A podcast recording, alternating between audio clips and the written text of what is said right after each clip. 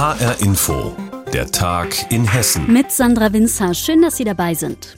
Bisher gilt der Frankfurter Hauptbahnhof als Nadelöhr im Bahnverkehr. Damit sich Züge hier nicht mehr stauen, prüfen Bund und Bahn seit Jahren, ob der Bau eines Fernbahntunnels möglich ist. Unter der Erde. Jetzt steht's fest, es geht. Eines der teuersten und aufwendigsten Bahnprojekte, das je in Deutschland geplant wurde, startet somit. Das Projekt kostet Milliarden. Bau und Planung werden sich über 20 Jahre ziehen. Vom Tunnel soll zum einen der Schienenknoten in Frankfurt profitieren, aber auch der deutsche Bahnverkehr insgesamt. Denn zwei Drittel der Fernverkehrszüge fahren über Frankfurt. Läuft es hier besser, sollen Züge im gesamten Netz pünktlicher werden. Über erste konkrete Pläne für das Megaprojekt informiert sie jetzt HR Hessen-Reporterin Marie-Kathrin Fromm. Kurz vor dem Frankfurter Hauptbahnhof soll es unter die Erde gehen, 35 Meter in die Tiefe. Ein riesiger Bohrer wird einen langen Tunnel unter der City graben, bis zu 10 Kilometer lang. Wo der Fernbahntunnel genau verlaufen soll, wird die Bahn jetzt noch untersuchen. Sechs Varianten stehen zur Auswahl. Im Osten soll der Tunnel zwei Zufahrten bekommen, eine nördlich und eine südlich des Mainz. So soll der Fernbahntunnel bestmöglich ans bestehende Netz angebunden werden, um die Kapazitäten im Frankfurter Schienenknoten zu erweitern, erklärt Ronald Pofalla, Bahnvorstand für Infrastruktur. In Frankfurt frequentieren den Bahnhof etwa täglich 500.000 Menschen. Der Fernbahntunnel wird dazu führen, dass wir 20 Prozent mehr Kapazität bekommen. Statt 1250 Zügen können dann 1500 Züge im Bahnhof fahren. Und es wird die Qualität und die Pünktlichkeit deutlich verbessern. Ein Problem, das den Bahnverkehr in Frankfurt bisher verlangsamt, ist der bestehende Kopfbahnhof. Züge müssen einfahren, halten und wieder wenden. Das kostet viel Zeit.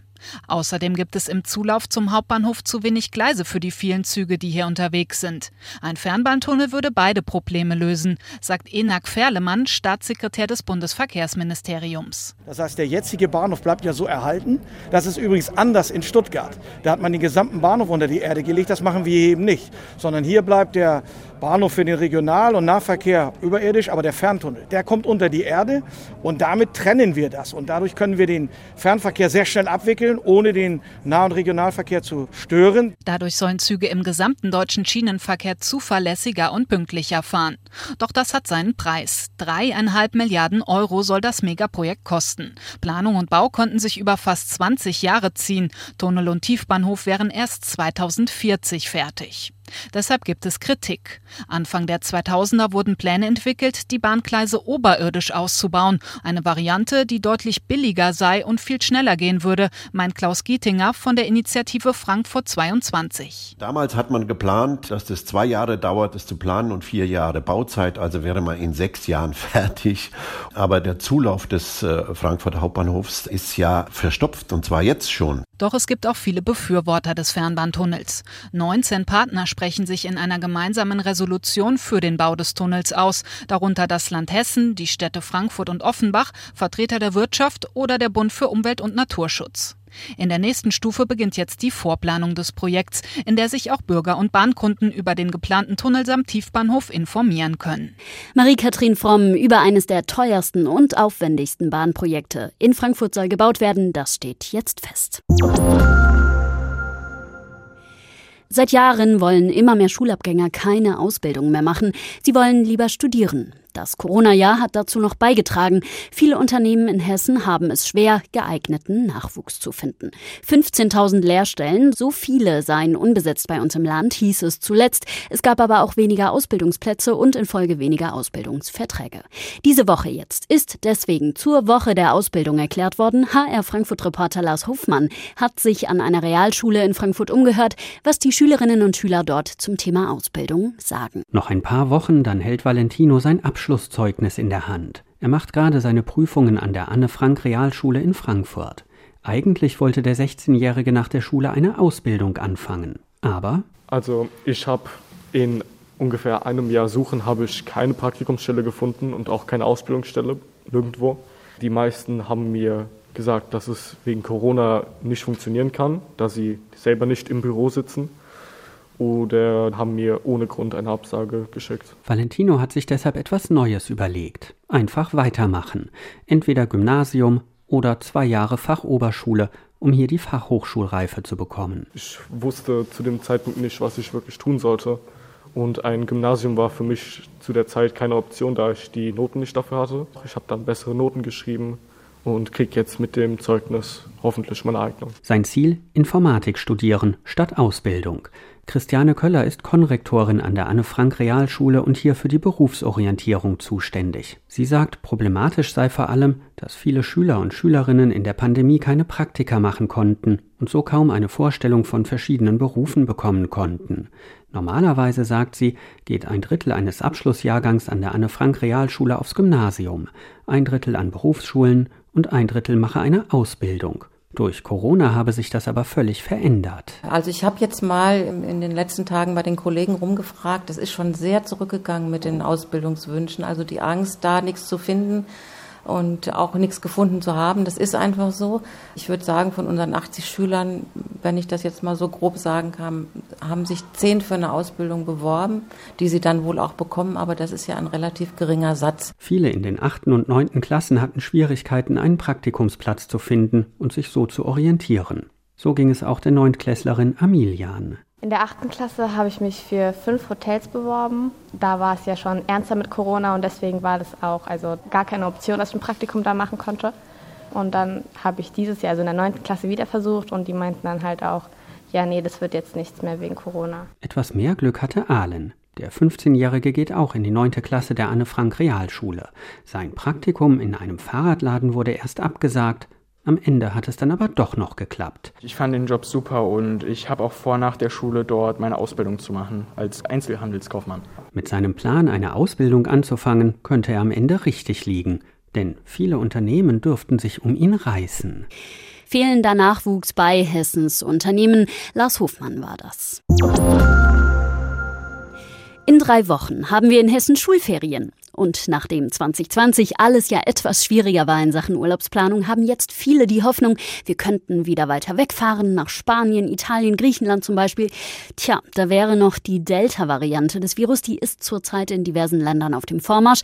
Meine Kollegin Simone von der Forst hat darüber mit dem Mann gesprochen, der in Hessen für den Bereich Gesundheit zuständig ist, mit dem hessischen Gesundheitsminister Kai Klose. Und zunächst haben wir ihn gefragt, was er denn zu den Forderungen nach strengeren Regeln für Reiserückkehr Lehrer sagt. Und diesmal ist es so, dass wir GesundheitsministerInnen der Länder den Bund gebeten haben, schon vor einigen Wochen, dass er seine Einreise- und Quarantänebeschränkungen aufrechterhält. Das macht er auch. Das heißt, bis zum 30.09. muss derjenige, der mit dem Flugzeug zurückkommt, sich vor Abflug äh, testen lassen. Und das ist schon mal eine ganz wichtige und wesentliche Maßnahme. Und alle, die äh, auf anderen Wegen nach äh, Deutschland zurückkehren, an die will ich jetzt schon appellieren, machen Sie dann möglichst schnell nach Ihrer Ankunft auch einen Test. Wir haben ja inzwischen eine sehr leistungsfähige Bürgertestinfrastruktur. Das ist dann für uns alle ein Stück weit mehr Sicherheit. Gucken wir doch mal auf uns hier in Hessen. Ich war vergangene Woche zum ersten Mal seit weit über einem Jahr wieder in einem Restaurant auf der Terrasse. Aber immerhin, diese Lockerungen sind natürlich toll. Aber man sieht dann auch gleich wieder das andere Extrem. Partys in Parks. Ist vielleicht doch zu früh gelockert worden? Fällt uns das im Herbst als vierte Welle auf die Füße? Also ich glaube, dass wir sehr behutsam vorgegangen sind. Wir haben ja die jüngste Stufe auch erst in der letzten Woche äh, nun gemacht. Wir haben erfahren, dass die Menschen eigentlich sehr vernünftig mit den ersten Lockerungsstufen umgegangen sind, dass es auch eine Gewöhnung an die Tests gibt, dass es auch eine Gewöhnung an die äh, Masken gibt. Wenn Delta sich besonders stark verbreitet, und dafür gibt es ja ein paar Anzeichen, dann kann es sein, dass uns im Herbst eine vierte Welle nochmal begegnet, aber dann kommt es eben erst recht darauf an, dass wir alle möglichst vorsichtig sind. Es liegt nämlich in unserer Hand und dafür sorgen, dass wir nicht wie im vergangenen Herbst mit der Reiserückkehr und dann wieder mit den kühleren äh, Tagen und Abenden wieder in eine neue Welle hineinlaufen. Da sollten wir eigentlich alle dazugelernt haben, ich mache es so, sobald der Mindestabstand unterschritten wird oder ich mich länger mit einer größeren Zahl von Leuten in einem Raum aufhalte, setze ich die Maske weiter auf. Und das ist auch ein guter Beitrag zum Selbstschutz. Sind denn nicht manchmal tatsächlich Vorschriften besser, als die Leute einfach, also als einfach an den gesunden Menschenverstand der Menschen nur zu appellieren? Naja, schauen Sie, wir hatten ja jetzt sehr lange harte Regeln und einen doch vergleichsweise harten Lockdown. Und wir haben jetzt Infektionszahlen im einstelligen Bereich. Und dann müssen wir auch als Staat äh, wieder Einschränkungen der Grundrechte zurückfahren.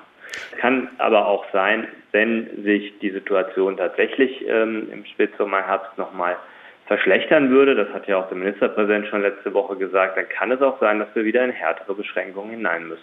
Sagt Hessens Gesundheitsminister Kai Klose. Simone von der Forst hat mit ihm über strengere Regeln für Reiserückkehrer gesprochen. Ja, das Coronavirus ist jetzt seit mindestens anderthalb Jahren deutlich sichtbar in der Welt, auch bei uns in Hessen. Am Anfang haben manche noch gedacht, das wird nicht so schlimm alles, aber Corona ist keine Grippe, das ist mittlerweile klar.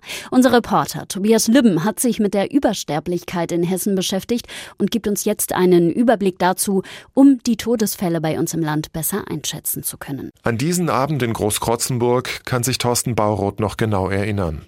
Es war Freitag, der 11. Dezember, es war kalt und regnerisch. Bauroth, parteilos, ist der Bürgermeister von Großkrotzenburg, einer Gemeinde im Main-Kinzig-Kreis. Und man hatte ihn zum örtlichen Altenheim gerufen. Mich hatte die Nachricht ereilt, dass äh, über den Tag verteilt zehn bis zwölf Rettungswagen vor dem Seniorenheim Theresa aufgefahren sind und Bewohner des Seniorenheim Theresa in die umliegenden Kliniken gebracht wurden. Bauroth wusste, in dem privat betriebenen Heim war das Coronavirus ausgebrochen. Und was das anrichten kann, hatte er schon bei Bekannten erlebt. Menschen etwa in meinem Alter, so 50er Jahre, die teilweise kurz vor der Beatmung standen. Also deswegen war das für mich auch Alarmstufe Rot dann in dem Moment für das Seniorenheim Theresa. Am Ende seien dort 13 alte Menschen während der zweiten Corona-Welle gestorben.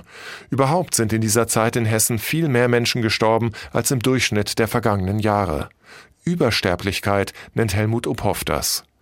Uphoff arbeitet beim Hessischen Landesprüfungs- und Untersuchungsamt im Gesundheitswesen in Dillenburg. In der ersten Welle haben wir schon gesehen, dass die Sterbefallzahlen an den oberen Rand des Normalen gestiegen sind, aber es war keine wirklich äh, länger anhaltende Übersterblichkeit da.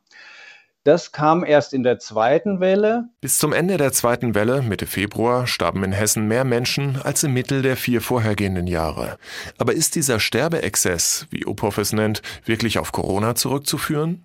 Mit hoher Wahrscheinlichkeit ja, sagt er, denn die Übersterblichkeit entspricht ziemlich genau der Zahl derer, die im gleichen Zeitraum nachweislich an oder mit dem Virus gestorben sind. Uphoffs Ergebnisse lassen auch vermuten, dass ein Großteil der Verstorbenen tatsächlich an und nicht nur mit Covid gestorben ist. Wären die meisten ohnehin gestorben, mit der Infektion als zufälligen Begleitumstand, dann hätte die Sterbekurve nicht diesen ungewöhnlichen Verlauf genommen. In dieser steil aufragenden Kurve stecken als kleine Punkte auch die Todesfälle im Großkrotzenburger Altenheim. Aber für Bürgermeister Bauroth sind sie immer noch unfassbar eigentlich. Und das ist natürlich verknüpft mit der Frage, hätte man das durch äh, früheres Handeln äh, vermeiden können. Eine Frage, der in Großkrotzenburg sogar die Staatsanwaltschaft nachgeht.